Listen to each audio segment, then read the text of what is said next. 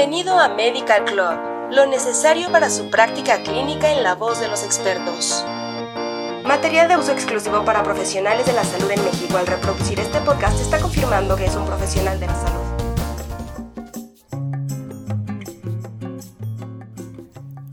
Bienvenido a este nuevo capítulo de Medical Club. El día de hoy hablaremos del síndrome metabólico y la salud mental. Esperamos que el contenido de este podcast te sea de ayuda para ti y para tus pacientes.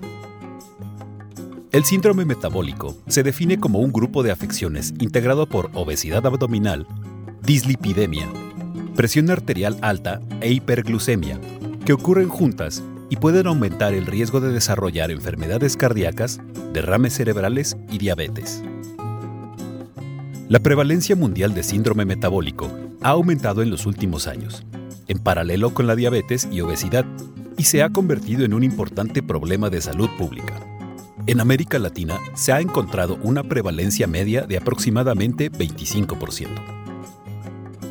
En el caso particular de los pacientes con trastornos psiquiátricos, tienen un alto riesgo de mortalidad, principalmente por eventos cardiovasculares, que podría ser hasta tres veces mayor que el de la población general.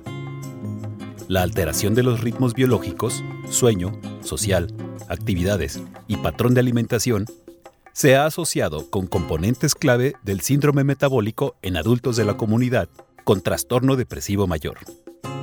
Las personas con enfermedades mentales graves enfrentan muchos problemas de salud que afectan su bienestar y recuperación y viven en promedio 25 años menos que las personas de la población general. Los efectos de la enfermedad interfieren con el funcionamiento y las relaciones normales, presentan desafíos para las actividades de la vida diaria y provocan el deterioro de la salud física. La presencia de factores de riesgo modificables contribuye tanto al exceso de morbilidad como al desarrollo del síndrome metabólico. Las intervenciones en el estilo de vida que promueven hábitos alimenticios saludables e incluyen sesiones de ejercicio producen efectos positivos sobre el peso, la circunferencia de la cintura y otros componentes del síndrome metabólico, lo cual se traduce en una mejor calidad de vida de los pacientes.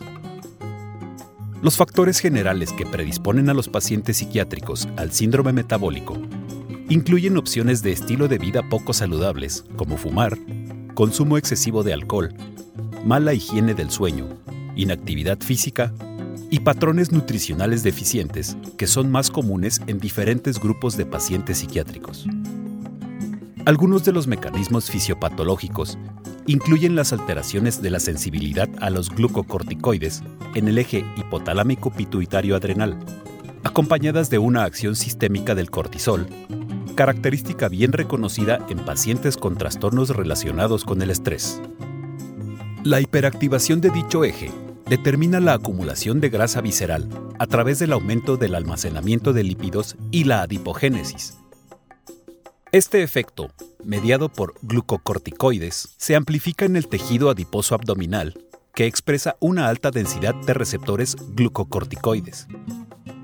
La hipercortisolemia induce la lipólisis, la liberación de ácidos grasos y la síntesis de lipoproteínas de muy baja densidad, lo que produce hipertrigliceridemia. El tejido adiposo blanco, especialmente en el área abdominal, es un órgano endocrino activo que produce citocinas y hormonas inflamatorias como la leptina, que contribuye de manera importante a las respuestas inmunometabólicas patógenas en el sistema nervioso central, así como en el resto del cuerpo. Las citocinas también catalizan la síntesis de quinurenina a partir de triptófano, lo que da como resultado una síntesis reducida de serotonina y un aumento de la síntesis de catabolitos de triptófano que perturban la neurotransmisión y provocan daño neuronal. La activación de una respuesta proinflamatoria estimula la liberación de lípidos en el torrente sanguíneo, lo que resulta en una reducción del colesterol HDL y fosfolípidos, así como un aumento de triglicéridos. Tanto el eje hipotalámico pituitario adrenal sostenido como la activación inflamatoria pueden afectar la sensibilidad a la insulina y alterar el metabolismo de la glucosa, actuando directamente sobre las células beta pancreáticas.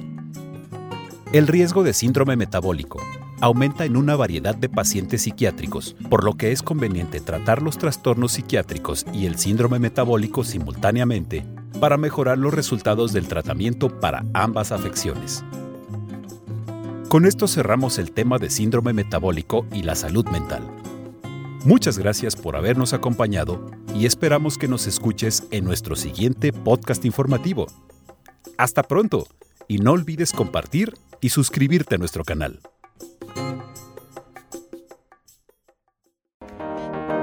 Esto fue Medical Club